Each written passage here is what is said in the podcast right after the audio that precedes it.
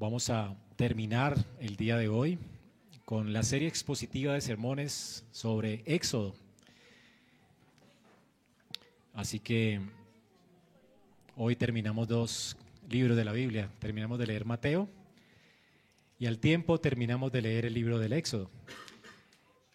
Y providencialmente ambos libros terminan con una esperanza gloriosa de la cual vamos a hablar hoy, y es la presencia de Dios con su pueblo.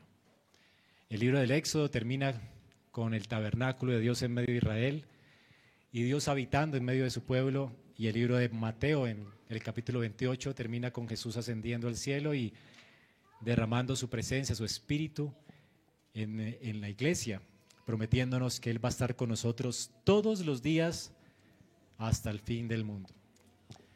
Así que mientras peregrinamos por nuestra vida, por el desierto de nuestra vida, tenemos la garantía de la presencia de Dios con nosotros, como la tuvo Israel en el Éxodo. Así que hermanos, esta mañana vamos a descubrir la presencia de Dios en medio del desierto en el que estamos mientras peregrinamos a la ciudad de Dios. Y esto lo tenemos en el libro del Éxodo al final. Antes, recordemos que quedamos hace ocho días en el capítulo 36, versículo 7 vimos cómo después de que Dios redimió a Israel de Egipto, lo llevó a su monte santo, hizo pacto con ellos en ese monte, les dio sus mandamientos y les dijo también o le dio ordenanzas para que construyeran un lugar donde Él vendría para habitar en medio de ellos. Ahora esta promesa de Dios se cumple a partir del capítulo 36, 8. Todo lo que Dios mandó a Moisés como una ordenanza, los hijos de Israel lo van a hacer al pie de la letra.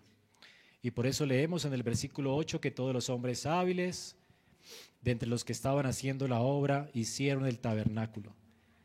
Así que el, tabernáculo comenzó a hacerse con las manos de las personas a, a quien el Espíritu de Dios ungió, con sabiduría y creatividad, como ves, Besalael, que fue el artífice, el maestro de esa obra, a quien el Espíritu de Dios llenó para, y capacitó para esta tarea.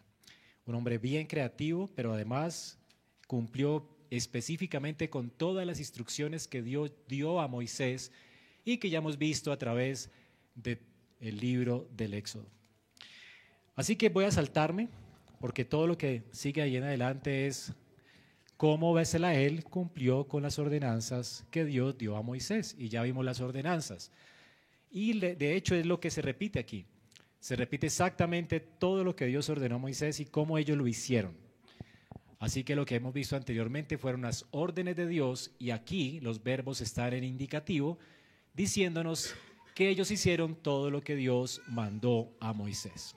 El resumen lo tenemos en el versículo 42. Los israelitas hicieron toda la obra conforme a todo lo que el Señor había ordenado a Moisés. La obra fue bien costosa, por supuesto, en el capítulo 38, 21 tenemos el costo en oro, en plata, madera y todo lo que le costó. Todo esto salió de la gente, quien ofrendó a Dios libremente y con gozo a causa de la misericordia que Dios les había manifestado, porque no murieron bajo su ira cuando pecaron adorando el becerro de oro, ¿recuerdan? Por la intercesión de Moisés, Dios escucha al intercesor, al mediador, y es por causa de él que, que Dios promete estar con ellos, no matarlos y por supuesto habitar en medio de ellos, por causa del mediador. Aquí tenemos entonces que el tabernáculo es levantado con las ofrendas del pueblo estas ofrendas quedan gozosos por la misericordia de Dios o en respuesta a esa misericordia y hacen todas las cosas conforme a lo que el Señor había ordenado a Moisés.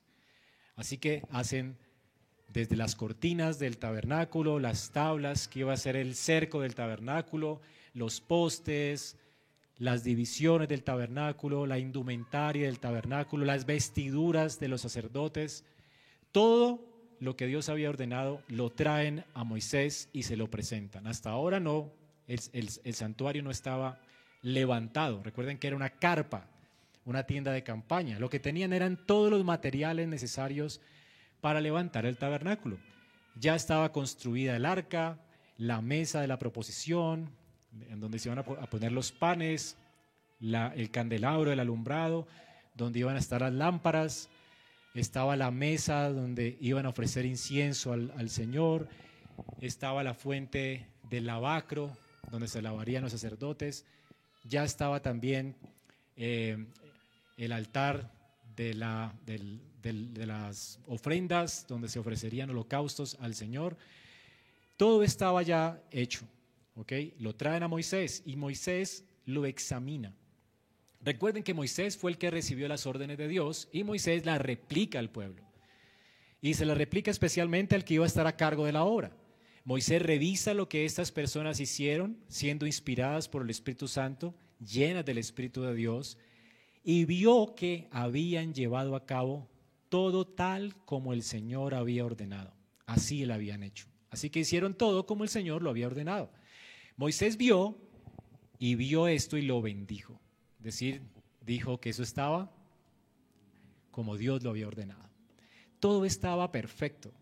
Recordemos que Moisés no solamente escuchó de parte de Dios las instrucciones, él también vio el tabernáculo celestial, que sería el modelo del tabernáculo terrenal, o que en el cielo hay un tabernáculo, un lugar donde Dios mora, y ese lugar iba a ser una, el lugar de, tabernáculo iba a ser como una réplica del cielo en la tierra para Israel. De manera que aquí tenemos entonces como el Señor bendice la obra por medio de Moisés, porque todo se hace conforme Él lo había dicho. Ahora, en el capítulo 40 tenemos el Señor hablando a Moisés. Nuevamente el Señor habla a Moisés, en este caso le dice, ¿qué día el tabernáculo debe ser levantado? Así que todos los materiales están listos. Ahora la carpa debe ser levantada. Pero no puede ser levantada cualquier día. Y el día es importante aquí. Va a ser el primer día del mes. Ese día, solamente ese día, Moisés puede levantar el tabernáculo de Dios, no otro. Y luego Dios le da específicamente instrucciones de cómo levantarlo. Anteriormente, las instrucciones es qué tenían que hacer, qué, cosas tenía que llenar el tabernáculo, cómo tenía que verse y lucir la casa de Dios, pero todavía Dios no había dado instrucciones en dónde iría cada mueble que Moisés y el pueblo harían. Así que ahora Dios le da a Moisés, y aquí recapitulamos todo lo que hemos visto hasta ahora, instrucciones de dónde irían los muebles del tabernáculo. Dice entonces, levantarás el tabernáculo de la tienda de reunión, pondrás allí el arca del testimonio y cubrirás el arca con un velo. Estamos hablando del primer espacio, el lugar santo. Allí iría el arca del testimonio, iría cubierto con un velo. Recuerden que estos velos eran casi que impenetrables, era un lugar oscuro, allí donde se pondría el arca impermeable por las muchas pieles que se colocaban allí. Nadie podía penetrarlo solamente una vez al año, el sacerdote, con sangre de la expiación por el pueblo. Y ese lugar entonces iba a estar el arca del pacto. Luego dice, meterás la mesa y la pondrás en orden, lo que va sobre ella, meterás también el candelabro y colocarás encima sus lámparas, asimismo el altar del incienso delante del arca del testimonio, y colocarás una cortina a la entrada del tabernáculo. Ahora estamos hablando del lugar santo. El lugar santo era otro cuarto, otro espacio. En el lugar santísimo, allí Dios moraría con su pueblo. Dios comienza de adentro hacia afuera. Allí iría el arca del testimonio, que era el trono de Dios en Israel. Luego está el lugar santísimo. Allí está el, altar de oro, el incienso, están las lámparas y está la mesa donde se pondrían los doce panes de la proposición que representarían a las doce tribus de Israel, el lugar donde Dios tendría comunión con su pueblo a través de los sacerdotes. El lugar donde se ofrecerían oraciones a Dios a través de estas, eh, este incienso que subiría a la presencia del Señor y el lugar del alumbrado y las lámparas que estaban allí delante de la presencia del Señor. Así que aquí dice la escritura que también después de ese lugar, de las cortinas del lugar santo, pondrás el atrio alrededor. El atrio es el lugar donde el pueblo vendría a adorar, todo el pueblo podía estar allí. Después colocarás la pila en la tienda de reunión y el altar y pondrás agua en ella. La pila es el lugar donde se lavarían ellos, una, una pila de bronce hecho con espejos de las mujeres, y está el altar donde se ofrecerían holocaustos y allí vendría el fuego del Señor constantemente, estaba ardiendo para consumir todo lo que Israel ofrecía en sacrificio a Jehová por sus pecados. Entonces dice, harás que Aarón y sus hijos se acerquen a la entrada de la tienda, versículo 12, y los lavarás con agua y vestirás a Aarón con las vestiduras sagradas y los ungirás y los consagrarás para que me sirvan. Todo tenía que ser consagrado a Dios, lo mismo que los sacerdotes. Harás que sus hijos se acerquen y pondrás las túnicas, los ungirás como ungiste a su padre, para que me sirvan como sacerdocio. Su unción le servirá para sacerdocio perpetuo por sus generaciones. Así Moisés lo hizo conforme a todo lo que el Señor le había mandado, así lo hizo. Y aquí tenemos la primera división del capítulo 40. Así que Moisés va a hacer todo lo que el Señor le ha dicho. Aquí tenemos las instrucciones de dónde iría cada mueble en el tabernáculo. Dios elige el día en que se debe levantar el tabernáculo y elige dónde iría cada mueble en su casa. Es su casa y él determina cómo debería de ir su casa, ¿verdad? Es la casa de Dios. Así que la casa de Dios no debería construirse según la creatividad humana, no se debería traer ofrenda ni sacrificio a Jehová según la creatividad humana, no se podía adorar a Dios según la creatividad humana, sino como el Señor lo había dicho a Moisés. Únicamente. Esto es lo que llamamos en teología el principio regulador de nuestro servicio a Dios. No podemos adorar a Dios como nos plazca. Dios ha establecido una forma en que nos acercamos a Él. Aún hasta el día de hoy, esto no ha cambiado. Si venimos a este lugar y ponemos una pantalla con luces y cosas por el estilo, Dios se desagrada de esto. Si, si pondríamos imágenes para acercarnos a Dios a través de alguna imagen, Dios, aunque no descendiera en fuego, Dios se desagrada de esto y Dios no está allí, en un lugar donde no se hace lo que Él dice. La presencia de Dios mora en aquel lugar donde se adora a Él, como Él dice en su palabra. Así que este es el lugar donde Dios va a habitar, el lugar donde se hace todo conforme Dios ha ordenado. Luego, en el versículo 17 en adelante, tenemos cómo Moisés hace todo como el Señor le ha ordenado. Dios ordena todo, los muebles, el día en que se levantará el tabernáculo, y ahora nos dice que el primer mes del año, del segundo, el primer mes del año segundo, ya había pasado un año, noten, el día primero del mes, el primer día del mes, el tabernáculo fue levantado. ¿Cómo lo hizo Moisés? Como Dios dijo, no un día antes, no un día después, como Dios dijo, el día señalado por Dios. ¿Cuándo quería Dios que se levantara su tabernáculo? El primer día del primer mes del segundo año de qué? Del aniversario del Éxodo o de la Pascua. ¿Sabe qué significa la Pascua? Pasar por alto. ¿Qué pasó en la Pascua? La primera Pascua judía fue cuando el Señor sacó o redimió a Israel de Egipto. Ese glorioso día el ángel de Jehová visitó Egipto y todas las personas de Egipto que no estaban cubiertas bajo el cordero que Dios proveyó para Israel, murieron. Todos los primogénitos de Egipto murieron.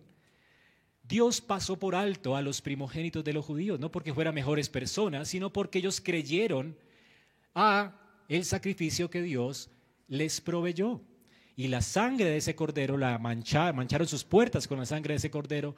Y el ángel de Jehová, el ángel de la muerte, pasó por alto esas casas y Dios los perdonó siendo ellos pecadores. Así que Dios perdonó, pasó por alto el pecado de Israel. No mató a Israel, pero sí a los egipcios. Dios perdona a unos y juzga a otros. Es lo que hace aquí. Y lo hace con base en el sacrificio. Lo que hace la diferencia no es la obediencia de Israel, sino la fe de Israel. ¿La fe en qué? En el Cordero de Dios, que anticipaba aquel Cordero que vendría, el Cordero de Dios que quita el pecado del mundo, que es el Señor Jesucristo, nuestra Pascua. Así que la Pascua, la primera Pascua de Israel estaba anticipando a Cristo nuestro Señor, nuestro Redentor, aquel que quita nuestros pecados, el Cordero que Dios proveyó el día de Pascua. Estaba anticipando al último Cordero, el Hijo de Dios, el eterno Hijo de Dios que dio su vida por nuestros pecados en la cruz del Calvario. La razón por la cual nosotros no moriremos eternamente y otros sí es nuestra fe en Cristo, no nuestra obediencia. Todos en este salón somos pecadores y merecemos el infierno, igual que los que están afuera de este salón. La diferencia entre ellos y nosotros no es que seamos más santos que ellos. La diferencia es que hemos creído y por la fe somos salvos. Hemos creído en el sacrificio de Dios, el sacrificio que quita el pecado del mundo. Nuestros pecados merecen ser condenados y Cristo murió para que el que crea en Él no se pierda, mas tenga vida eterna. Y nosotros merecemos realmente la muerte eterna y Cristo la sufrió en la cruz del Calvario. Y usted y yo necesitamos obedecer perfectamente a Dios y Cristo obedeció por nosotros. Él es nuestra Pascua. La razón por la cual somos bendecidos por Dios no es a causa de nosotros, es a causa de la obra de Cristo nuestro Señor. Es a causa de su obediencia perfecta, es por su obediencia que nosotros somos bendecidos. No es por tu obediencia. ¿No te has levantado un día pensando, hoy obedecí, me va a ir bien? Hoy no obedecí como que me va a ir mal. Hoy no voy a tener desayuno. Hoy no ofrendé, hoy hice esto, hoy pequé. Hoy no merezco el desayuno, tal vez el Señor eh, me va a dejar sin casa, sin techo. De hecho, cuando tú pecas, lo que mereces es ir al infierno. La pregunta es, si te levantaste hoy con desayuno, es un buen día para ti porque tú mereces el infierno literal. Y la razón por la cual desayunaste hoy, tienes un techo, tienes una casa donde habitar, es por la misericordia de Dios, no es por causa tuya. Tú no estás como deberías estar, pero por la gracia de Dios, hoy respiramos. Esto no lo merecemos. Estar en este lugar disfrutando de la presencia de Dios, no lo merecemos. Es por gracia, por gracia somos salvos. Esto no es de nosotros, es un don de Dios. No somos salvos por obras, de manera que nadie puede gloriarse en este lugar. Al igual que Israel, fuimos redimidos por gracia. De manera que ese día estaba anticipando el glorioso día cuando el Señor entregaría su vida por nosotros en la cruz del Calvario. Por esa razón, en el día en que Dios quiso, murió Cristo, una Pascua. No antes ni después. ¿Cuántas veces quisieron matar a Cristo mientras estuvo pisando esta tierra? La gente tomaba piedra en sus manos y no podían hacerlo. Dios refrenaba sus corazones, algo pasaba, no pudieron. Solo fue el día de la Pascua.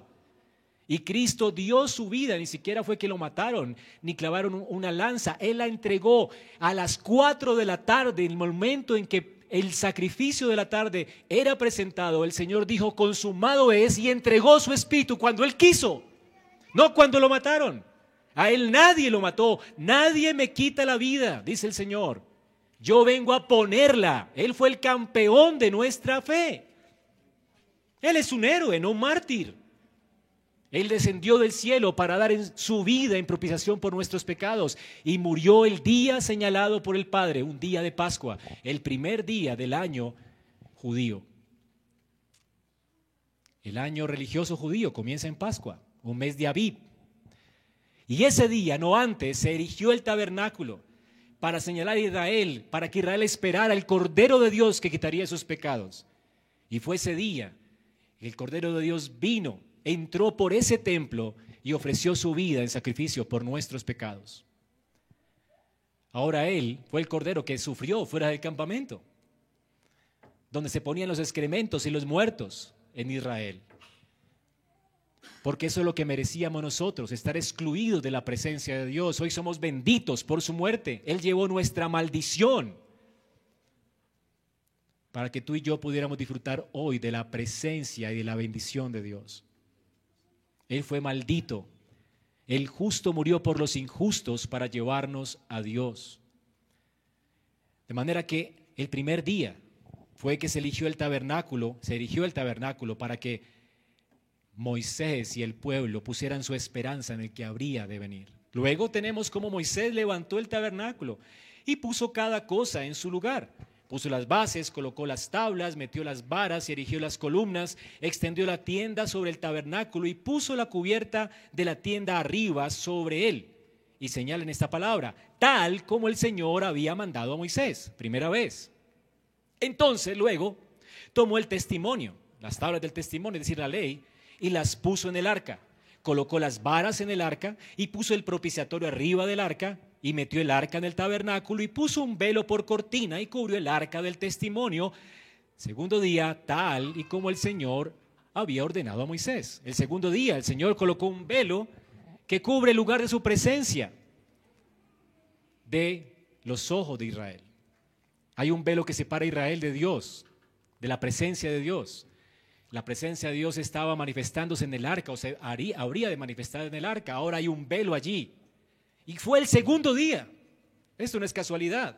Luego tenemos que, entonces tomó, puso, versículo 22, también la mesa en la tienda de reunión, en el lado norte del tabernáculo, fuera del velo, y puso en orden sobre ella los panes delante del Señor, tal como el Señor había mandado a Moisés. Tercer día, tercer perdón, tercera palabra, tal como el Señor había mandado a Moisés. Entonces colocó el candelabro en la tienda de reunión frente a la mesa en el lado sur del tabernáculo y encendió las lámparas delante del Señor, tal como el Señor había ordenado a Moisés. Cuarta vez, cuarta referencia. En esa cuarta referencia se ponen las luces del tabernáculo y se hace lugar en el segundo espacio del tabernáculo para que haya luz en ese lugar. Luego después colocó la cortina para la entrada del tabernáculo y puso el altar del holocausto delante de la entrada del tabernáculo de la tienda de reunión y ofreció sobre el holocausto, sobre el holocausto y ofrenda de cereal, tal como el Señor había ordenado a Moisés. Sexto. Luego colocó el altar de oro como el Señor había ordenado a Moisés. Dice después la pila en la tienda de reunión y el altar y puso en ella agua para lavarse y Moisés, Aarón y sus hijos se, lavaban las manos y los pies en ella. Cuando entraron en la tienda de reunión y cuando se acercaban al altar, se lavaban tal como el Señor había ordenado a Moisés. Y es la séptima vez. La primera la tenemos en el versículo 19, la segunda en el versículo 21, luego en el versículo 23, luego en el versículo 25 luego en el versículo 27, luego en el versículo 29 y finalmente en el versículo 32. Siete veces se repite tal como el Señor había ordenado a Moisés. Y luego de las siete veces dice Moisés, levantó el atrio alrededor del tabernáculo y el altar y colgó la cortina para la entrada del atrio y así terminó Moisés la obra. Fue culminada después de siete veces cuando se dice como el Señor había ordenado a Moisés. Y estas siete veces realmente pone una atención sobre el texto y nos recuerda la creación, los siete días de la creación. Fue cuando Dios creó los cielos y la tierra, cuando en el segundo día puso un velo para separar los cielos de los cielos de la tierra. La presencia de Dios está velada a nuestros ojos. Y ese velo solamente se recogería si Adán hubiese obedecido a Dios de manera personal y perfecta.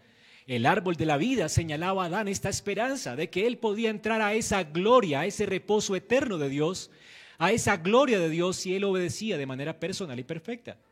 Él debía trabajar primero para entrar a esa gloria, como hemos visto ya.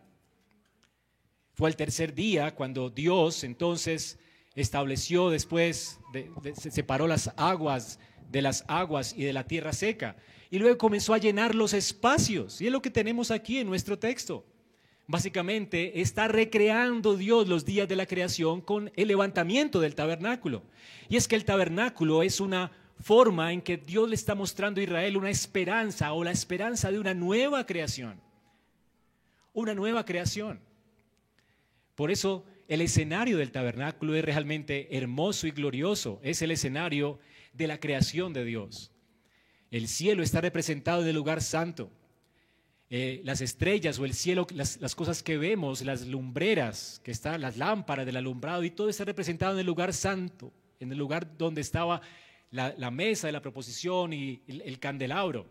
Y aquí en, en la tierra está representado los atrios donde todos estamos adorando a Dios que está en los cielos.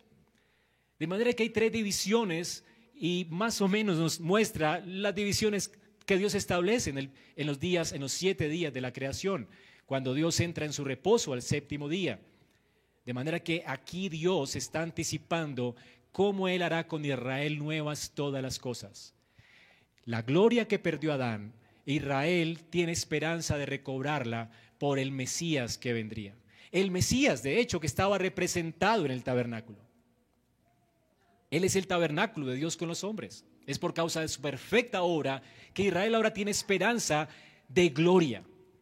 La esperanza de gloria la tendía Adán si obedecía personal y perfectamente a Dios, pero él pecó y por su pecado todos nosotros pecamos. Por su pecado todos morimos. La muerte entró al mundo por un hombre y por ese hombre vino la condenación a todos los hombres. De manera que no hay esperanza para el hombre en Adán. Pero ahora Dios pone a Israel pone delante de los ojos de Israel una esperanza para acceder al trono de Dios. Y si notan ahora, dice que después de que culminó la obra, Dios llenó ese lugar con su gloria. Entonces la nube cubrió la tienda de reunión y la gloria del Señor llenó el tabernáculo.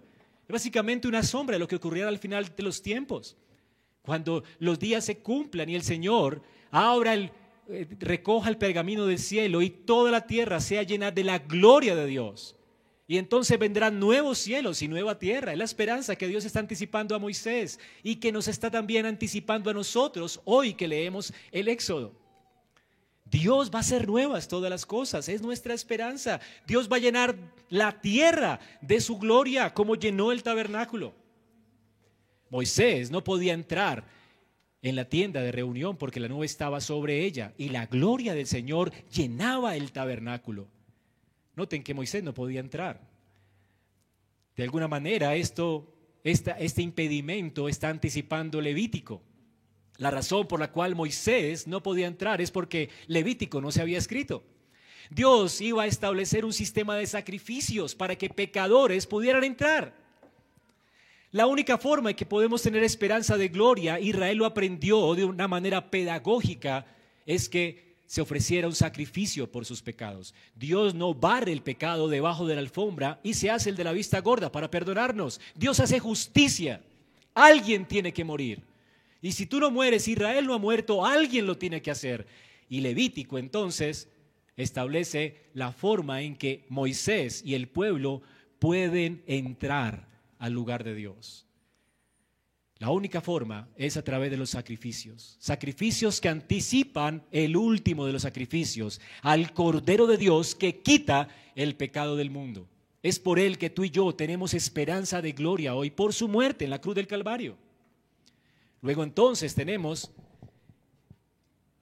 y en todas las jornadas, cuando la nube se alzaba sobre el tabernáculo, los israelitas se ponían en marcha. Pero si la nube no se alzaba, ellos no se ponían en marcha hasta el día en que se alzaba.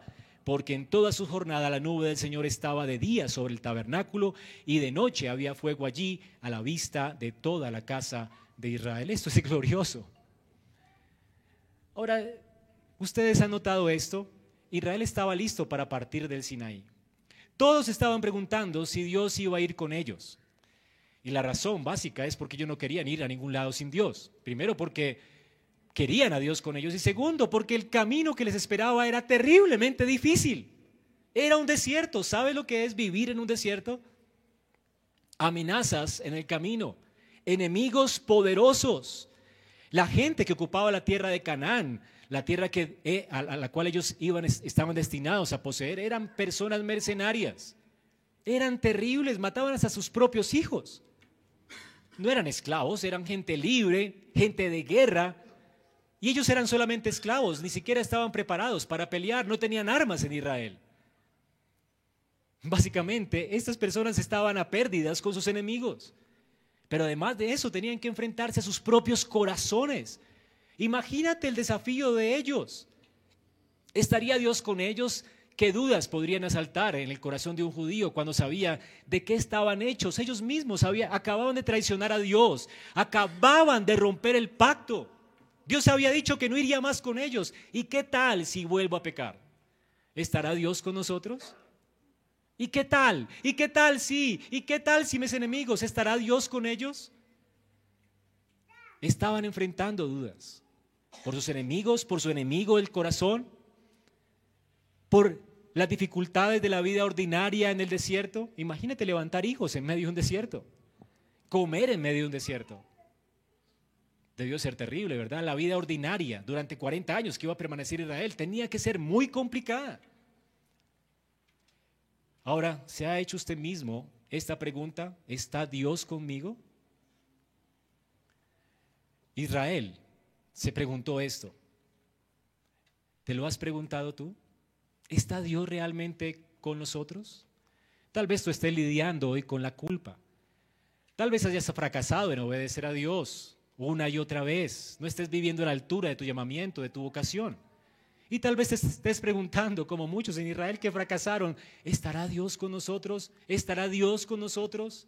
¿Perfeccionará Dios su obra? ¿Él vendrá realmente a restaurar las cosas? ¿El caos que estamos enfrentando hoy tiene algún sentido? ¿Dios nos está conduciendo, nos conducirá hacia algún propósito? Hermanos, cuando no estamos seguros de la presencia de Dios con nosotros, la inseguridad aumenta, ¿verdad? El temor, la ansiedad, la culpa, la desesperanza y de hecho la amargura. Y es cuando más propensos estamos a la idolatría y al vacío en nuestras vidas. Al final del libro del Éxodo, entonces tenemos aquí cómo Israel obtiene una respuesta a su pregunta, una respuesta que ahora van a tener delante de sus ojos todo el tiempo. Dios va a estar con ellos. Sí, con ellos, como pecadores, como personas que traicionaron la lealtad de Dios. Sí, va a estar con pecadores, va a estar con ellos. Dios va a ser propicio para perdonar sus pecados.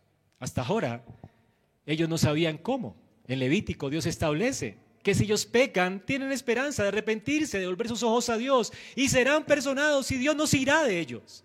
Dios estará con ellos. Ese es el propósito de Dios al redimirles de Egipto. Acompáñenme y lean conmigo Éxodo 29 del 43 al 46.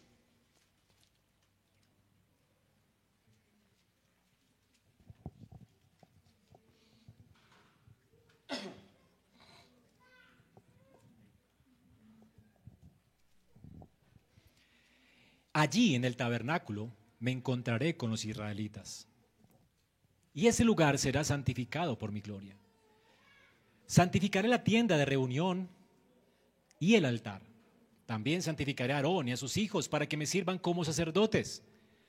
Habitaré entre los israelitas y seré su Dios y conocerán que yo soy el Señor su Dios que los saqué de la tierra de Egipto. ¿Para qué lo sacó? Para morar yo en medio de ellos. Y pone su firma, yo soy el Señor su Dios. Póngale la firma. Israel tiene la garantía de que Dios no los abandonará. Y si traicionamos a Dios, yo no los abandonaré. El propósito de Dios al redimirle de Egipto no fue abandonarlos. El propósito de Dios fue perfeccionarlos, santificarlos y llevarles al lugar de su reposo para que habitaran con Él para siempre. La obra que Dios comienza, Él la perfecciona hasta el fin. Dios nunca se rinde. Dios va a estar con ellos. ¿Y los enemigos? No habrá problema. No hay enemigo que pueda hacerle frente a Israel. Dios va a estar con ellos. Y el pecado, Dios hará propiciación y les mostrará su gracia y la gracia los convencerá para que sirvan a Dios y sean leales. Y si volvemos a pecar, Dios será propicio. Y los atraerá Él con lazo de amor.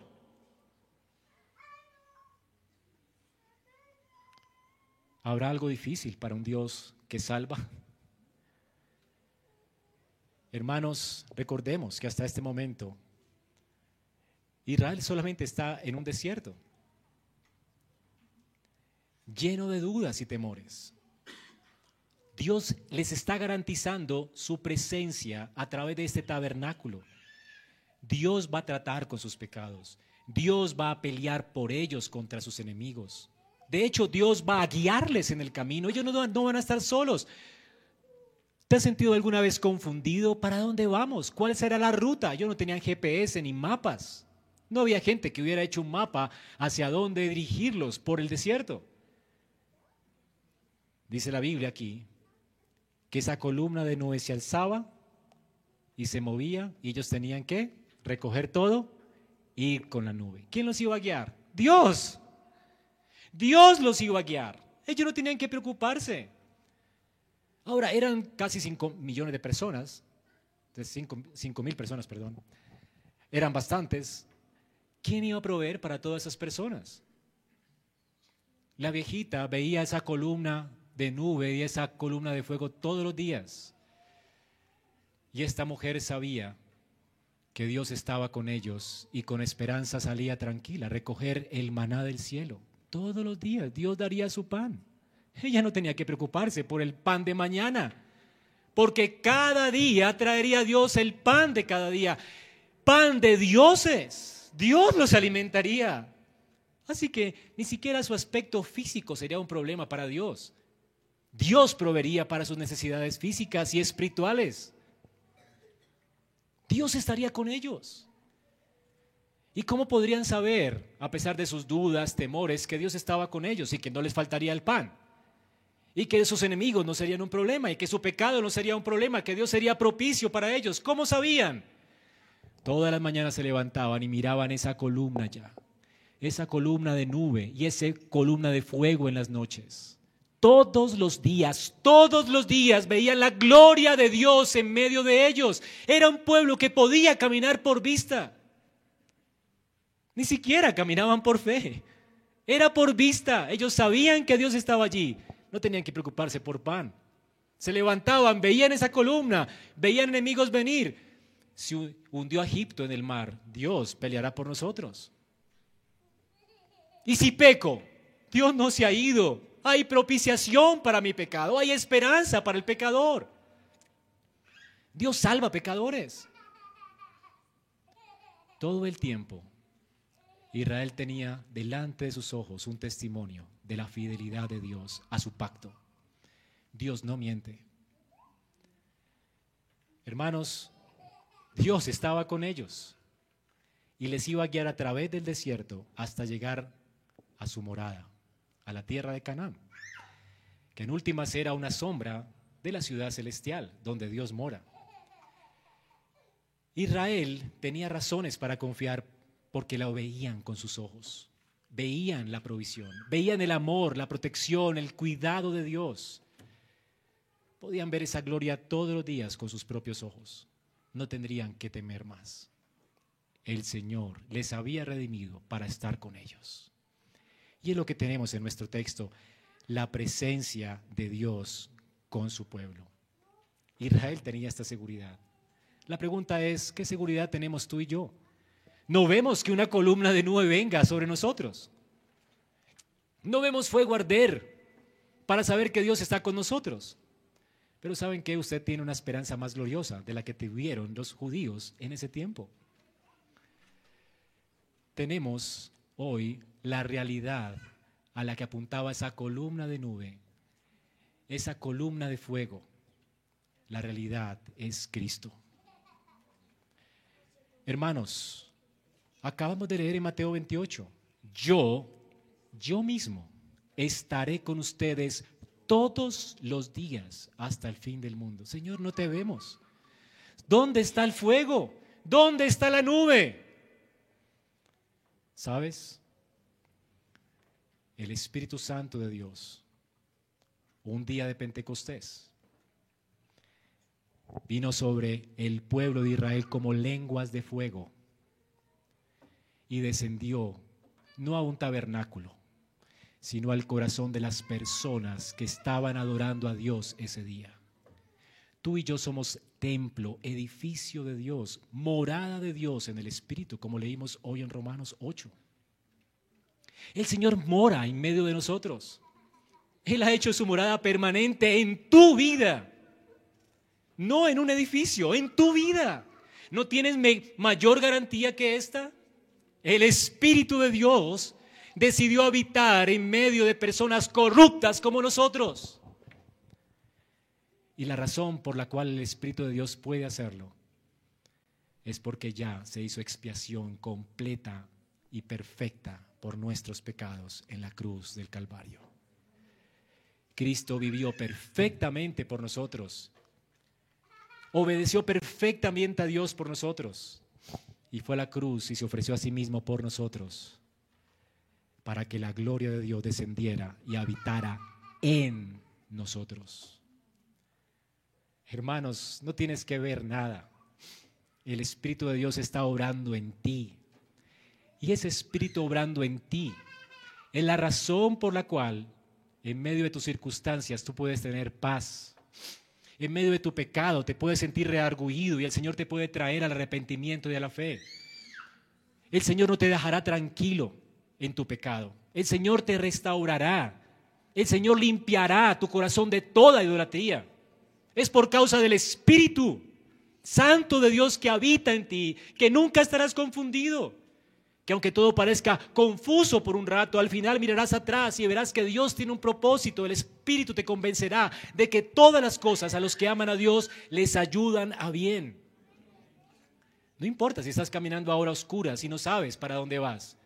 Al final sabrás que el Espíritu de Dios, el Espíritu te convencerá de que Dios está guiando tus pasos en todo momento. Tú te estarás preguntando, ¿dónde está Dios? cuando cambio los pañales de mi hijo a medianoche? ¿Dónde está Dios cuando tengo que cambiar los pañales de mi papá, que ya no puede valerse por sí mismo? O cuando tengo que ver cómo se degrada mi cuerpo y cómo estoy enfermo. ¿Dónde está Dios? El Espíritu te convencerá y te consolará en medio de tus angustias, de tus pérdidas. El Señor no permitirá que tu esperanza desfallezca esa esperanza de los hijos de Dios permanecerá firme aún cuando enfrenten la misma muerte. La muerte pensará tragarte, pero el Espíritu te recordará que tienes de Dios una casa. Así que hermanos, tenemos más esperanza que Israel. Dios está con nosotros. Su Espíritu mora en medio de nosotros. Y eso fue prometido por los profetas. En la época más oscura de Israel, en Isaías 35, cuando Israel pecó contra Dios tan atrozmente y la presencia visible de Dios se fue, Dios le dice a Isaías, fortalezcan las manos débiles. Han pecado, afilen sus rodillas vacilantes, arrepiéntanse. Díganle a la gente que tiene corazón apocado y tímido, no teman. El Dios de la venganza vendrá y la retribución vendrá de Dios mismo. Él los salvará. los va a salvar del pecado, los va a salvar de las garras del mismo infierno, los va a salvar de la deportación que estaban sufriendo en ese momento. ¿Quién? Él mismo, Dios mismo, no una columna que guió a Israel, no una nube, la persona de Dios, Emanuel mismo vendrá. Dios con nosotros vendrá. El eterno Hijo de Dios hará su morada en medio de su pueblo en la persona de Cristo. En Malaquías, Dios le dice al pueblo que estaba sintiendo la ausencia de Dios porque no veían con sus ojos la gloria del templo.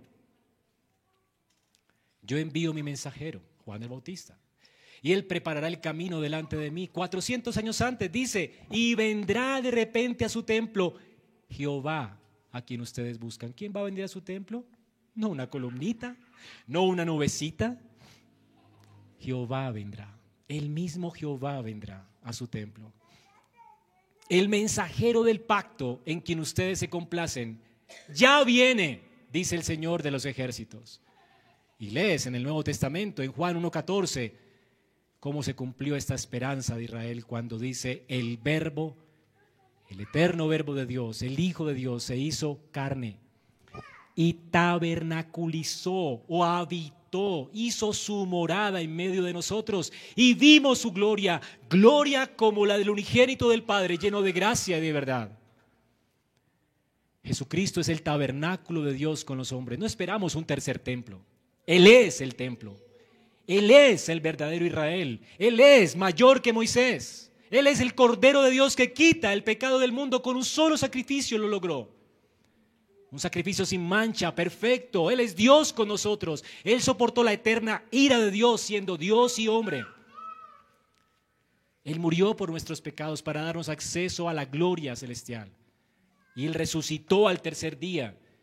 Y ahora está sentado a la diestra del Padre, ascendió y logró lo que Adán no pudo. Está en la presencia de Dios, en el reposo de Dios. Y nos ha dado reposo a nosotros. Y hoy nos está invitando a confiar en Él porque Él vendrá a hacer nuevas todas las cosas. Mientras tú atraviesas por el desierto de esta vida, tienes que entender que el Señor estará contigo siempre hasta que te encuentres con Él en gloria. Un día tus ojos se abrirán, estos mismos ojos con los que estás viendo hoy, se abrirán. Y ya no habrá ni dolor, ni, ni, ni tendrás que vivir por fe, sino por vista ya, porque verás la gloria del Señor con tu cuerpo resucitado. Porque si Él resucitó, nosotros resucitaremos con Él. Y si Él está en gloria, nosotros estaremos con Él en gloria. Donde está Cristo, está su pueblo. Hoy estamos con Él. Ya anticipadamente puede decir que ya estamos con Él sentados en lugares celestiales en Cristo. Ya el cielo es nuestro.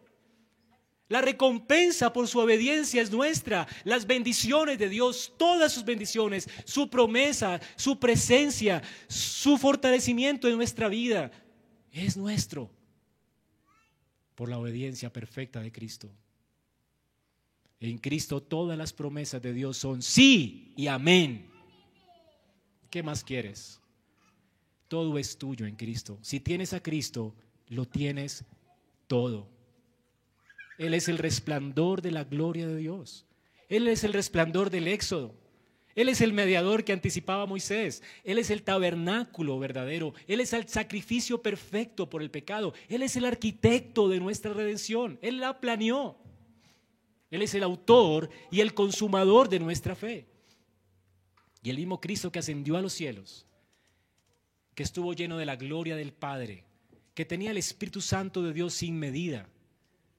Esa misma gloria que llenó el tabernáculo, llenó a Cristo desde el inicio de su ministerio público esa misma gloria, Él la ha depositado en nuestros corazones cuando el Espíritu de Dios vino a la tierra y descendió sobre la iglesia en el Pentecostés. El Pentecostés fue un acto único, irrepetible.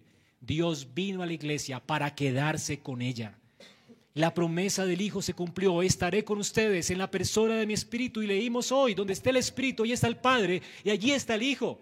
Porque Dios es indivisible. Es un misterio, no lo entiendo, pero sé que es real. Dios está aquí, hermanos, está en este lugar y está en tu corazón, porque el Señor lo ha dicho. Y es la razón por la que tú crees. No hubieras creído si el Espíritu de Dios no habitara en ti. No estarías en este lugar adorando a Dios si el Espíritu de Dios no está en ti. No te arrepentirías ni creerías la locura del Evangelio si el Espíritu de Dios no hubiese obrado en tu vida. La razón por la que estamos aquí es porque la morada de Dios ahora somos nosotros. Somos piedras vivas de ese tabernáculo glorioso, celestial. Así que hermanos, mientras esperamos la consumación del tiempo, recuerden que tiene que ser Israel confiar, mirar a esa nube. Donde la nube se moviera, allí ellos tenían que moverse. ¿Qué nos dice el Señor? Toda potestad me ha sido dada en el cielo y en la tierra. Ahora vayan y hagan discípulos. ¿Dónde se está moviendo Cristo? Allí tienes que moverte tú. ¿Qué está haciendo Cristo ahora? ¿Para qué Dios nos tiene en este lugar? Aún, mientras alcanzamos la gloria. Él quiere alcanzar hasta el último de los escogidos de Dios. Y solo hasta ese día vendrá la la consumación de los tiempos, cuando entre el último de los que Dios escogió. Y todos los que Dios escogió tendrán que creer en el Evangelio. y no van a poder creer si tú no les predicas.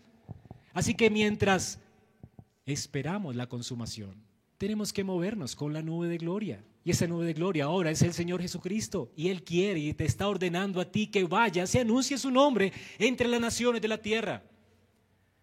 Al salir de estas puertas con la esperanza que tienes de que un día verás a Dios en gloria por causa de Cristo. Y con la esperanza que tienes porque el Espíritu de Dios mora en ti. Y con la consolación que tienes de que el Señor suplirá todas las cosas para ti en abundancia y, las, y te, te permitirá disfrutarlas. Con esa esperanza lleva sobre ti el yugo de Cristo.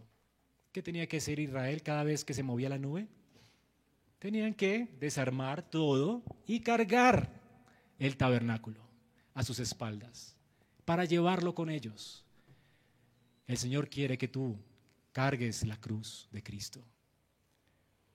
Donde quiera que vayas, que mueras a ti, que vivas para Dios, que vivas para su gloria que muestres a otros cuán glorioso es tu Señor, el que te ha salvado, que otros puedan ver la gloria de Dios resplandeciendo en ti.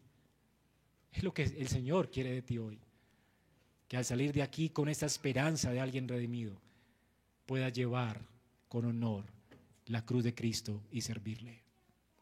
En un mundo que le necesita, que necesita escuchar estas bellas palabras de vida. ¿Qué harás al salir de aquí? ¿Estarás lleno de desesperación, de desesperanza? ¿Pensarás que todo es oscuro en tu vida? Tienes que aprender a ver a Dios por fe y no por vista. Tú estás mejor de lo que mereces. Si estuvieras en el infierno te diría ya no hay esperanza para ti. Pero si estás con vida y respiras, Dios no ha acabado contigo. Él está formando el carácter de Cristo en tu vida. Y todas las cosas que están ocurriendo en tu vida tienen un propósito y es formar a Cristo en ti. Y Dios nunca hace nada sin un propósito. Todo tiene un propósito eterno. Todo tiene un destino eterno. Aunque te parezca tu vida de cuadritos, aunque nada lo entiendas, mientras ocurren cosas difíciles en tu vida, mientras atraviesas por este desierto, Dios te dice, confía en mí, toma mi yugo, sígueme obedeciendo, sigue confiando en mí y trae tu yugo, tus pecados, tus cargas, y lleva mi yugo suave y ligero. Vive para obedecerme. Vive para mí. Mientras vives en dependencia de mí. ¿Tienes problemas con tu pecado? Tienes que solamente levantar tu mirada y mirar a Cristo. Y lo hacemos cuando nos recordamos el Evangelio acá, cuando cantamos el Evangelio, cuando proclamamos el Evangelio. No hay lío para tu pecado. El Señor lo llevó en la cruz. Por eso la escritura dice que estamos muertos al pecado y vivos para Dios en Cristo. Tú sabes, tú tienes el Espíritu de Dios morando en ti. El pecado nunca será un problema si tú miras a Cristo. En Cristo hay esperanza aún para vencer tus pecados. Eso que tanto te avergüenza, Cristo lo llevó en un madero para que tú hoy no mueras y tengas esperanza y para que tú con esa esperanza sirvas al Señor en obediencia. Y el mismo Espíritu que levantó a Cristo de los muertos, Él mismo te vivificará para que sirvas a Dios con tu cuerpo mortal. Es lo que dice Romanos 8. Si es que el Espíritu de Dios mora en nuestros corazones, la esperanza del creyente nunca se perderá. ¿Te duele tu cuerpo? ¿Sientes que no hay esperanza con tu dolor? Un día el Señor enjugará cada lágrima y verás que todo dolor tuyo solo fue una expresión de la gracia y el amor y la misericordia de Dios para mostrarte cómo Él es un Dios que consuela, cómo es un Dios que sostiene y fortalece a los suyos en medio de las circunstancias y las pruebas. Tu fe nunca va a faltar, tu esperanza nunca va a faltar. No tienes que temer. Un día todo esto acabará. Lo más glorioso que tienes que saber hoy es que el Señor está contigo. Él está allí para sostenerte en tus dolores, en tu pérdida, para consolarte en tu soledad, para animarte. Y el Señor nunca, nunca se apartará de nosotros, porque Él lo ha prometido. Yo estaré con ustedes todos los días hasta el fin del mundo. Gloria sea Cristo por su promesa. Vamos a orar. Señor, gracias por tu consolación. por tu presencia en medio de nosotros en esta mañana. Gracias por animarnos, consolarnos, sabiendo que la obra que comenzaste en nosotros la perfeccionarás hasta el día de Cristo. Gracias porque la misma gloria que llenó el tabernáculo, esa misma gloria ha llenado nuestros corazones por el Espíritu de Dios que tú has derramado en nuestros corazones. Gracias, gracias Cristo. A ti la gloria en esta iglesia, a ti la honra, el honor, la alabanza. Señor, gracias por darnos motivos para confiar en ti en este día. Ayúdanos al salir de aquí a llevar con gozo tus vituperios y el sufrimiento y la cruz sabiendo que nada en nuestras vidas tiene o es sin sentido, Señor. Todo tiene un propósito. Gracias. Gracias por darnos esperanza de gloria. Y gracias porque un día en estos cuerpos mortales que sufren en este mundo todavía caído, un día se levantarán del polvo y alabarán a Dios en gloria por la eternidad. Y estaremos contigo para siempre. Gracias porque tu presencia ni hoy ni nunca se apartará de nosotros en Cristo.